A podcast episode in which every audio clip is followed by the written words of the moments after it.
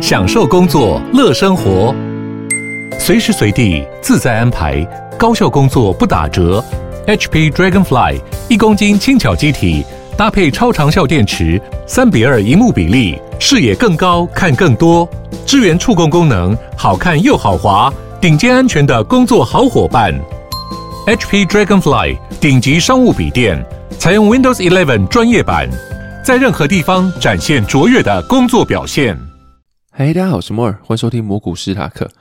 那节目刚开始的时候，我要先做一个更正启事，就是上个礼拜讲了 Howard Marks 的风险报酬这张图的时候，其实上礼拜在讲的时候，我有一些地方是理解错的。然后在讲完之后呢，有跟身边的投资朋友还有一些大神讨论之后，发现其实有一些东西是讲起来是有意义的，所以说要跟大家去做一个澄清。首先就是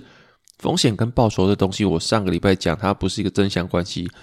但它其实正向关系。风险越高，理论上你的报酬越高。在这张图可以看到，它就是从左下到右上一条直线。就证明，就是风险与报酬，基本上你风险拉高，它报酬基本上也会越高。但这个是一个平均值，就是说报酬会越高，但是在报酬分布上，就是可能平均都会变高，但是每一个人他可能不一样。你可能每个人啊，他可能一个人是大赚，一个人是大赔，然后你这样平均起来才会变高。然后那些大赚啊、大赔啊，他们都是单一事件的报酬分布，他们不一定个别事件会比较高，但他们的弱点会更加分散。就是说，你风险拉高。大家如果都凑合在一起的话，它的报酬是会变高的，平均的报酬是会变高。但是你个别事件来看的话，他们的报酬分布其实是更分散的，有人会赚得更多，有人会赔得更多。所以说我上个礼拜讲了，就是风险跟报酬，他们不一定是正关系，但实际上是正关系。但是你看的是个别事件的话，风险越高，报酬分布的话会更加分散。然后在哈尔马斯这张图呈现出来，我上个礼拜讲那些弓形的那些图案，它其实有名称叫做中心曲线。但是大结论不变，就是简单说，就是风险放大的话，原本的事情的结果也会更大。如果你本来就可能够赚的话，那杠杆上去，风险上去的话，你可能可以赚更多。那如果你本来交易就只会赔钱的话，那你风险拉上去，你也不会因此赚钱，只会因此赔更多。所以说，还是取决于你的投资方式，而不是说什么你一昧的把风险加上去之后，你的报酬就变好。然后另外就是在风险低的情况下，有些你的投资方式，就算你怎么胡搞瞎搞，它也不会让你死掉。但是当你的风险拉上去之后，它就会让你死亡。所以说，风险拉到一个程度之后，原本不会有死亡的几率，就会出现死亡的几率。所以说，你的风险要怎么拉高，但不会拉到死亡几率出来，因为死亡几率出来，而风险就是你没办法预料的事情，你更不知道它会出现，但是它确实就是摆在那边。那你要怎么去控制你的风险到一个程度，你能够承受的，但又不让你死亡？那你不要想的就是你每一个事件，它最后都能赚钱，但就是你要怎么控制说，你不会因为风险拉高，让你最后一次毕业。我觉得这是蛮重要的，就是你可以把你的每个交易都想象成，就是好尔马斯张图的中心曲线上面的各个事件，它的报酬分布。你每个交易不可能每个都赚钱，所以说你要怎么在每个交易的时候去让你的风险拉到一定的程度，但并不会因为这样让你一次死亡。然后我觉得这个是。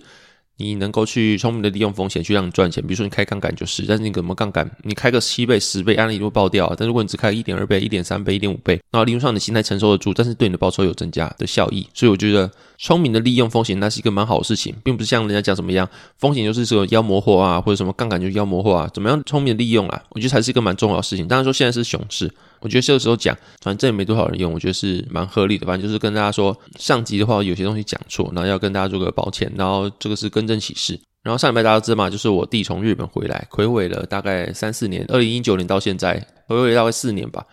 然后回来之后呢，我带他去了蛮多地方，我几乎就拿出我的压箱宝了，就像是台南存钱坊，大家知道在保安路上面存钱坊多难排吧？就通常你应该要排个一小时以上。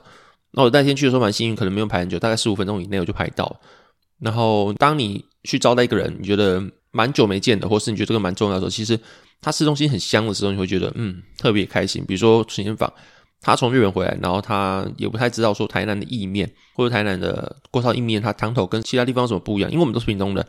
我们就讨论一下说说，诶，屏东有锅烧意面吗？在路上看好像没有专门卖锅烧意面的店，我觉得这也是台南蛮特别一个点，他说他可以把一个小吃变成他店的主打，那他就卖这个就好。比如说你在屏东。好像看不太到一间店专门只卖锅烧意面，然后他就卖很久，他也不太卖其他东西。当然可以说存鲜坊他有卖什么红茶啊什么之类，但是它的主体就是锅烧意面。然后你好像很难在其他的县市看到主体只卖一个小吃，然后就可以活很久的一间店。还是我自己孤陋寡闻，至少我跟我弟在成长的记忆中好像没有在屏东看过这样的店。然后后来我去台湾各个县市都去过，好像没有像存鲜坊啊，或台南还有什么鳝鱼意面啊等等，就是你可以一个小吃当整家店的招牌，那就专门只卖它，好像比较少了，但不可能没有，一定是有，但是相对之下好像台南比较多。反正我就带他去吃了纯鲜坊，那纯鲜坊它厉害的不会只是它的汤头非常鲜，非常好喝，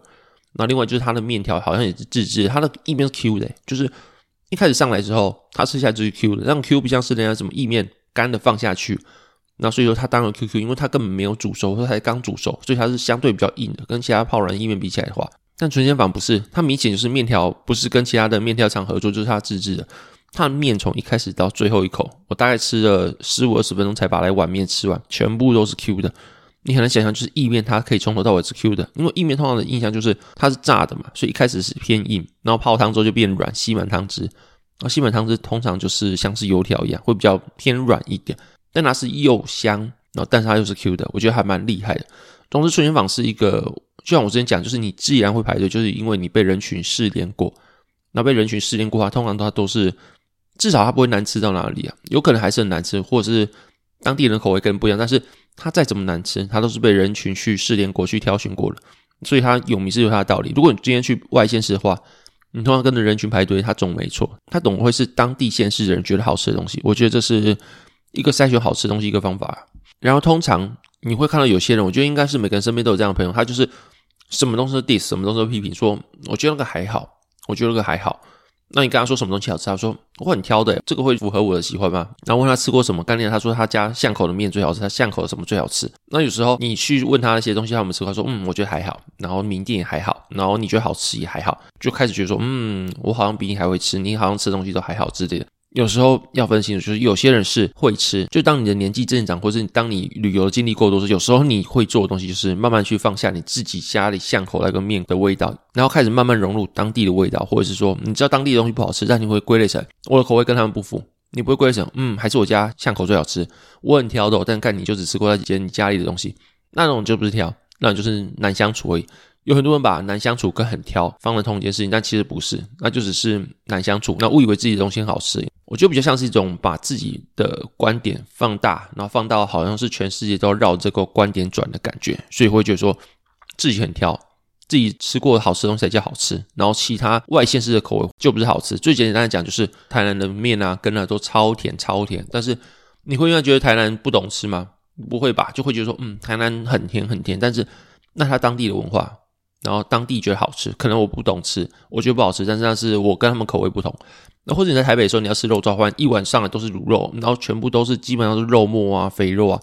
你可能看到大块肉燥，那可能对台南来说就是不习惯，但是你会觉得说，哦，台北人不懂吃肉燥饭，就是要有大块的肉嘛？好像也不是嘛，那就是台北的卤肉饭就长这样子，他们的当地文化就这样子啊，那也不会因为这样就不好吃啊。那如果我们拿一个就是外国例子来看台湾的话，台湾很多人都吃内脏嘛，猪杂、牛杂啊、肺啊、肝啊之类的。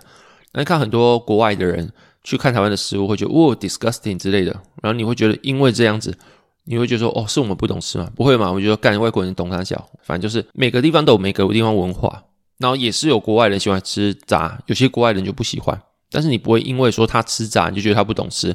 然后他们不吃杂就比较优越，那就是要知道自己的文化在哪里，哪些东西是文化差异性，哪些东西是真的就是口味的差异。你说有些东西普世是价值嘛，就像是你鳝鱼面要有锅气才好吃，那就一定的嘛。然后或者你的调味全部都只有咸，没有甜，没有酸，那没有层次一定不好吃嘛。那这就是普世的价值，但普世的价值以外，还是有些东西是文化的差异，然后或是你吃不懂差异，并不是什么东西它都是说要绕着某个人的观点去旋转。所以，如果撇除这个的话，用这样客观角度去看食物的话，他才是真的知道说好不好吃，或这个人才是真正的可以去信赖一个美食的意见者之类的。然后，总之，我带完我弟吃完存贤坊之后，我基本上就把我的压箱宝全部拿出来，就是台南的，然后有剩下一点点啦，就是可能下次来之后还能带他去吃别的，但是基本上就是把我这次行程跟大家推荐的，还有跟我平常会吃东西全部都给他，像是我刚讲存贤坊。或者米其林餐盘推荐的阿龙香肠熟肉，但是阿龙香肠熟肉我自己是觉得，我对它的黑白切我觉得还好，我没有很喜欢。我唯一喜欢就是它肉燥饭，它肉燥饭就是真的是肥的，但是你含在嘴巴你不用咬，肉燥会自己化掉。可是肉燥饭它是一个蛮极端值的东西，就是它有时候很好吃，有时候卤不好那个肥肉是没办法化掉的时候，它就会变偏恶心。但在它正常发挥情况下，它的肥肉是到嘴巴里面就化掉。那就跟米饭一起变成一个一粒粒被油脂包裹的，然后很饱满、很 Q 的米饭，因为它米饭本身就是 Q 的，然后再加上肉燥的那些油脂的滋润啊，猪油香气，它就变成超级好吃。可是除了肉燥饭其他东西，我都觉得我自己觉得还好啦。然后第三个就是甜又鲜，然后甜是很甜的甜，然后又就是你又怎么样那个又，然后鲜是鲜美的鲜，甜又鲜。它是一个比较算特调饮料，它有些花蜜气泡饮啊之类，这间店也是蛮排蛮多人，跟隔壁那间药师红茶一样，都排很多人。那我自己是比较喜欢甜优鲜，他们俩是完全不同风格。要是红茶可能就是喝纯茶类，或是鲜奶红茶之类，但是甜优鲜就是喝什么花蜜气泡饮啊，然后黑糖鲜奶啊之类。我自己是喝花蜜气泡饮那一款，忘记叫什么名字了，好像叫什么。花蜜喷泉还是怎样，反正就有喷泉两个字，我是蛮喜欢那款的，然后就给大家推荐。如果你来台南的话，你可以去买甜又鲜，也是一个蛮不错的选择。当天大概就是这样子，然后隔天的话，我们又去吃了辉哥牛肉汤，就是我讲那间很好吃的牛肉汤，在仁德，那么它一样在排队，没排队的话，基本上就是外面爆炸，你很难去挤进去，不然就是你要后位。那吃完牛肉汤之后呢，我还去吃了三井的林聪明。那你知道林聪明他是嘉义名产嘛，但是他在台湾的三井也有一间店，所以说我就进去里边吃。那就像我讲一样，就是可能当地人会觉得说，你去嘉义吃林聪明就是不懂吃啊，或怎么样。但是我真的就是喜欢林聪明的味道。然后至少他排很多人，然后你也知道说，哦，当地有些店还是逐渐被爆出来，像其他的砂锅鱼头还是被爆出来，但为什么还是林聪比较多人？依然你可以说什么哦，观光客朝圣啊，然后什么盲宠啊之类，随便讲嘛。但是至少他是被筛选过，市场觉得好吃的。如果你是个投资人，或是你一个读过经济学，你也知道什么是市场机制，它就市场选择的东西嘛。你用说什么哦，吃了你聪明都是不对，或是都不聪明，我觉得说不过去了，因为、整个市场集体控制可能会比你个人的意见还要重要。我会觉得是这样子啦。那反正就吃完林聪明之后，我们就回屏东，然后屏东又吃了一些。黄记红豆饼啊，在万丹，我的阿妈家的万丹，黄记红豆饼啊之类的，或是屏东市的有一间叫做爱家臭豆腐，就是那个爱家，很爱的爱，然后家庭的家，爱家臭豆腐也还不错啦，但就是不能吃的会蛮腻的。然后黄记红豆饼真的好吃，就是万丹那间红豆饼，真的真的是红豆美丽都又绵，然后熬到连那个红豆的外壳都不见了，整个都馅超满。它奶油也是奶香超重，然后芋头也是极其的绵，反正就整个红豆饼都是每个十二块，皮薄，然后馅多到不行，又不会很甜，就是那种很香浓的一些食材的香气，但可能有加一些东西，像鲜奶油之类啊，不然怎么会那么绵密好吃？但是就是你会觉得十二块这边买一个，然后排队排爆，那就知道它是有价值，它真的是还蛮好吃的，那就推荐给大家。然后在这趟行程之后，我弟回去，那其实，在回去之前，我们先从很多地方离开啊，就像我回屏东，就会从我这边的地方离开。要不然就从屏东的阿嬷家回到屏东市，那可能阿嬷家边就又离开一次。那你会发现不断不断非常热闹到冷清。像我弟要从日本回到万丹的时候啊，大家都去看他，像是我的阿姨啊或者舅舅啊之类的，然后就整个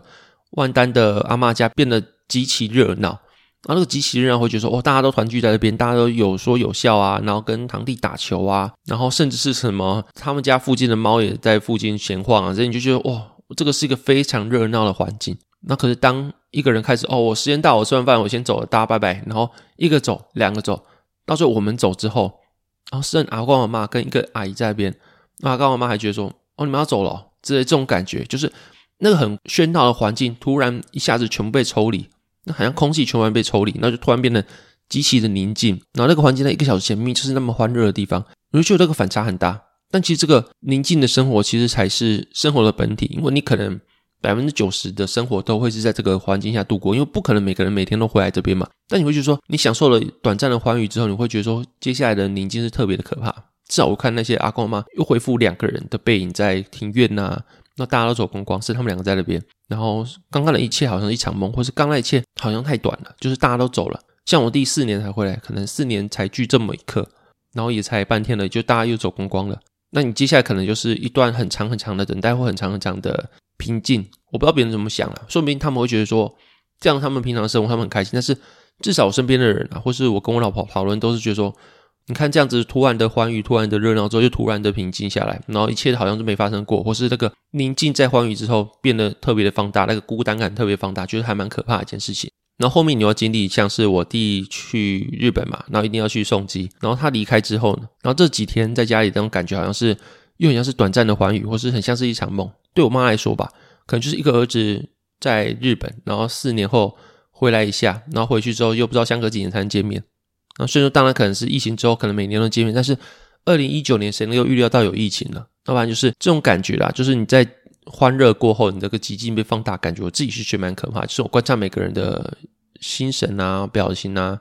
或者是我自己参与在里面，我都体会到一件事，就是。欢愉后的孤寂会被特别放大，我觉得是蛮可怕的一件事情。但是你又不会因为这个孤寂，你就选择哦，我再也不跟人家接触，我再也不参加任何的欢乐的场景，因为你永远都是在孤寂下活着。对我来说，我觉得说没有什么意义啊。那你每次的工作不就是为了下次廉价吗？你每次孤寂不就是为了下次的跟人家的欢乐相聚吗？这就是一个，如果你说像股市就是个景气循环嘛，就是你要有低谷才有高谷啊。可是你在每次的低谷都是蛮难熬的，或者你在每次的孤寂一个人的时候，我觉得后面还好，就是你习惯一个人生活，其实就没有什么感觉。但是在你那个转换的过程，冷热转换的过程中，就是刚刚很热闹，然后变突然就一下子被抽真空，突然变超安静，那段时间超级难承受。或你可以想象，就是你去日本玩，然后会去很多国家玩，回到台湾那前两天、前三天，干那都是会得到那种思乡病的，你就会把其他地方当成一个哦，好美、好棒的一个梦幻国度，你好想你永远住在那边。那你回到台湾会觉得。啊、我好想再回去，然后真的是会得一个思乡病的，就会觉得哦，台湾的一切我都太习惯了，都是平常那个样子，好不开心。然后尤其又要上班，那所以那个感觉落差非常大。然后更何况是家人团聚啊，然后一下就离开那种感觉，一定是更被放大了。我，我自己是还好，但是我想象我阿嬷或者我妈的心境，他们就真的是可能是一辈子为了家人付出，最后家人长大了离开了，然后又回来相聚一下又离开。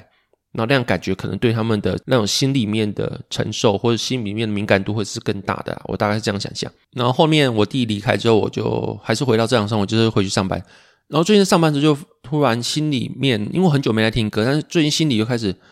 想起一些音乐，但是音乐不像是什么新的啊，吴卓远啊或者什么音乐，就是最近音乐想到音乐都不是那些很新的歌，反而是一些很老的歌。尤其是最近有一首歌一直在我的脑海里想出来，是那个陈绮贞的《表面的和平》，我不知道大家有没有听过。然后那首歌我记得是我我也忘记什么时候的歌，反正就是我那个时候跟我弟还生活在一起，然后我常听的那首歌。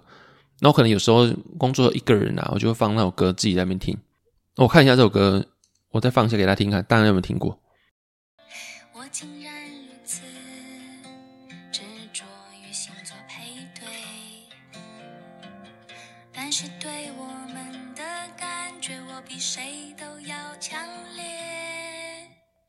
曾经仔细听你说的大道理，我曾经认识你，像小孩的任性。反正大概这样，我这样放应该是不会怎么样。反正 Podcast 应该没有像 YouTube 那么版权的问题吧。反正就是这首歌会让我非常的想念以前生活，因为这首歌就是以前来听的。然后那段时间的心境完全跟现在不一样。那时候蛮文青的，就是蛮喜欢哲学。然后会读很多的文学，像是邱妙津啊，然后张慧晶啊，但很多很多东西都围绕着陈绮贞，因为我就是一个最喜欢陈绮贞，就是很多很多歌手都喜欢，像蔡健雅，然后像是赖佩妮，或是你说现在的林宥嘉，但是你要说一个明星之王，我应该觉得是陈绮贞，她在我心里面地位是最高，就是像是女神的地位，我很难会把一些人去封神啊，就是。我在这个世界应该是比较属于那种不可知论者，就是我的宗教观。然后这样的个性在与人相处上，我也是比较不服从权威的一个人。然后所以说你要说什么，我会把一个人封为女神，但知道她不是神，但是你喜欢到没办法讲什么。然后最后你只能用神这个字形容她，表示你对她非常喜欢。我就是这个样子，反正就是我非常非常喜欢陈绮贞。然后她这首歌是我那个时候一直听一直听的歌。我不知道什么最近这个旋律一直在我的脑海里面去做旋，反正就是一直绕出来。不知道诶，我也不太确定，说我下一次想到这首歌，它对我人生有什么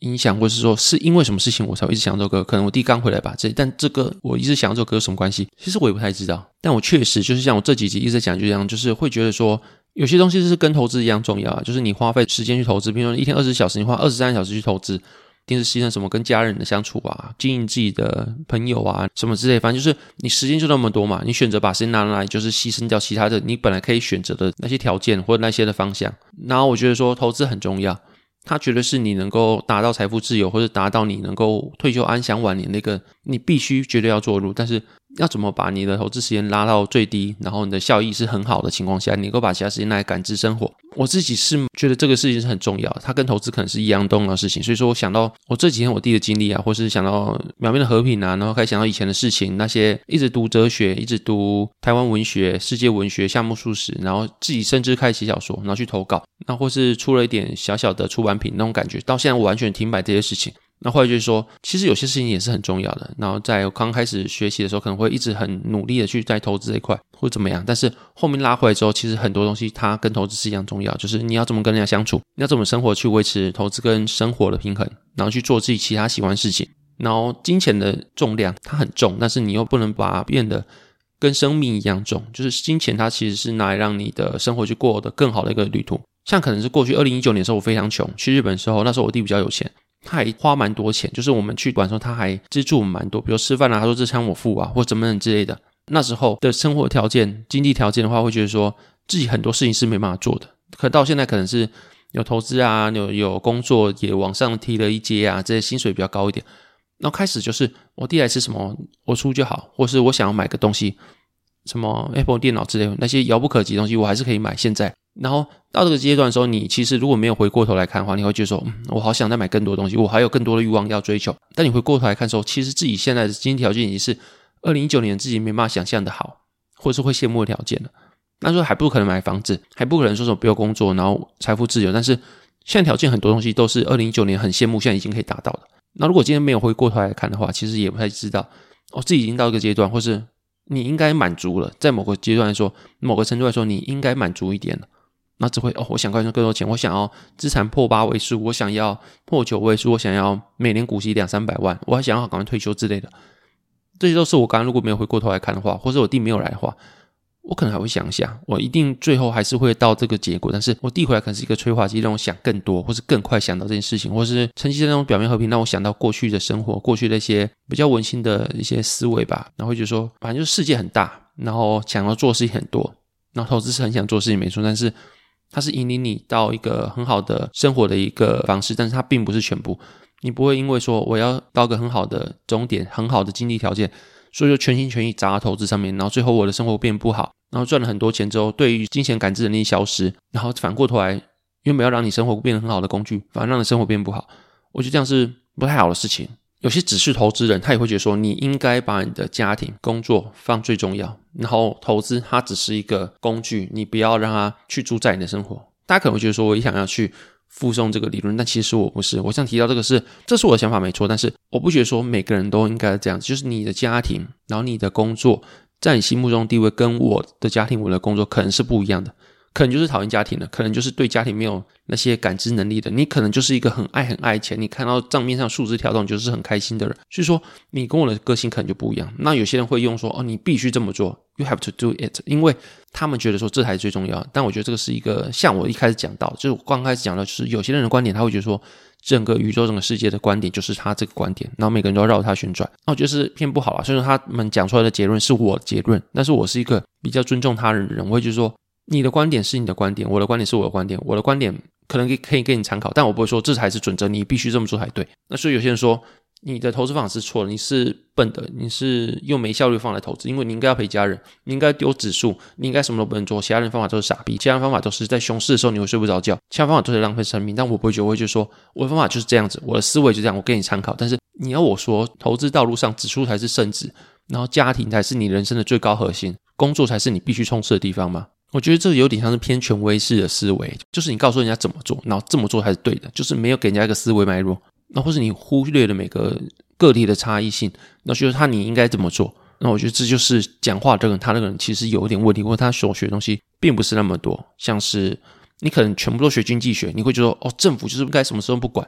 让效率市场自己做决定，无形的手会自己去把所有的供需得到平衡，然后所有的资源都分配给最需要的人，最效率的情况下去做分配。那可能如果你学的是社会学的话，会觉得说政府打房，政府就应该照顾最弱势人民，政府就应该去纳富人税之类的。那你看这两个人，他们可能是一个人小明，他今天选了社会学，他就变成打房大政府，然后去课征富人税。那他今天如果学经济学，他可能就是政府不要管，什么都不要管最好。房子是自由交易市场的逻辑啊，资金的沉淀都是在房子啊。你打房可能会造成整个什么市场的恐慌啊，经济的崩盘啊之类的。所以政府什么都不要管，让自由效率市场自己为所有的资源分配做决定。你看你一个人做两件事情，同样是一个人，他可能会因为所学会有不同的想法。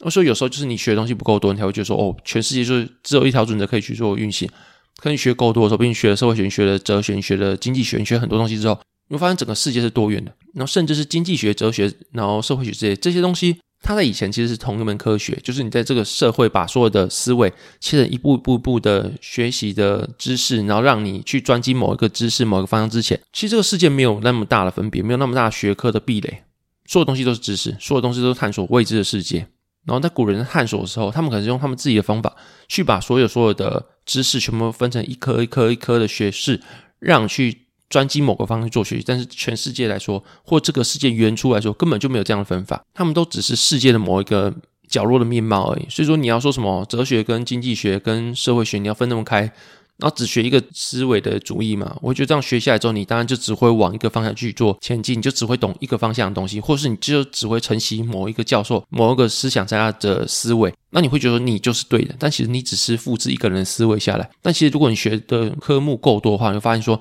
其实每个东西它都是有多样性的，每个人都多样性，每个人都应该被尊重。他们每个人的想法，每个人在意的东西啊，那个生命中对每个事情、家庭啊、工作啊、投资的重要性不一样。所以说，你可以去跟人家说你的思维怎么样，他觉得有没有道理。但是我觉得说你要说他必须怎么样。我觉得是一个偏权威性的想法，像是最近有个人他说什么买债券、all in 债券都是傻逼，投资老师推荐债券啊，然后什么我嘴里都是傻逼之类的东西。他讲出来的东西可能就真的是引经据典，真的有论文知识，但是你要说他就是对的嘛，其实不一定嘛。因为引经据典可以转化成他的东西是投资效益最好的嘛？不会啊，因为他可能是指数投资者。那相较之下，你很多很多的时间可以拿来做其他事情，那他们就不会是绩效最好的那个。或者对于某指数投资人说，他嘴东嘴西嘴半天，然后说你必须照顾家庭之类的，然后最后他的投资方法就怎么，就只是无脑投资 VT 而已，这样就好了嘛？那这样的话，他们就是会觉得说，他们的核心价值就是照顾家庭，核心价值就是感知生活、感受生活，然后他们的投资方式就是 all in 指数。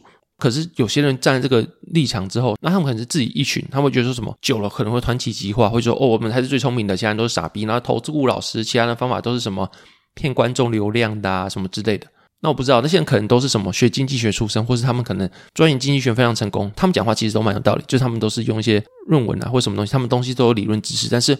他们可能忽略人性，忽略了人的多样性或人的选择，他们必须去做尊重。所以说哦，投债券都傻逼，但当人家说什么哦，你什么 VT 就是傻逼，就只是中庸的绩效，他们就会不爽之类的。但是人家互相去批斗有什么意义嘛？你不是盘长跟 Toys 啊？你人版就是互相尊重的。然后你我就不想要做 VT 投资，你咬我，或者人家就是想做债券投资，为什么在你眼中就是傻逼呢？之类的。那你可能说什么投顾老师在割韭菜啊？说什么 All In 债券就是对，那可能是错误的观念。但是除了错误的观念以外，其他的东西，就算你现在投债券，我觉得也是值得尊重的。更何况有些人会说什么啊，债券之后会下跌，你怎么知道会不会下跌？你会不会损失更多的报酬？就算你直接买直债好了，那之后债券下跌，价格下跌，殖利率更高，说你不是少赚那一波？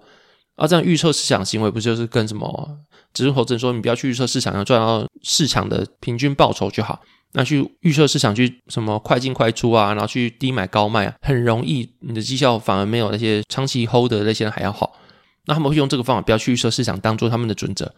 但你拿这个方法去预测债券的波动，我觉得也是蛮奇怪的一件事情。就是你把这个当做你的投资准则，那说指数方法很棒棒，你们不能这样去批评我的指数方法，因为不要去预测市场。但是我可以用预测市场的方式去打你的资产，我觉得很奇怪，这样就是没有一致性啊。大概这样，所以说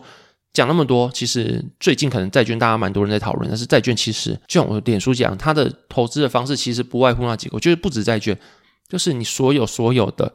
投资它其实就是这几个目的，就是不要 all in。除了指数以外，那指数也是哦。零零五零你要 all in，理论上风险会比你 all in 个股还要少，因为它是很多组成的嘛。可是你只 all in 零零五零，它还是一个国家的经济体，但是它跟个国家经济体的命脉还是息息相关。所以说，如果今天台湾可能台海危机什么之类，零零五还是会爆炸的，跟其他市场比，它还是爆炸最多的，它还是重灾区哦。或是你看当初那些投资俄罗斯或中国指数的人，他们中间有经历过非常可怕、非常可怕的跌幅。然后那个跌幅并不是所有人都撑得住的，尤其是你可能还有指数很多人会上杠，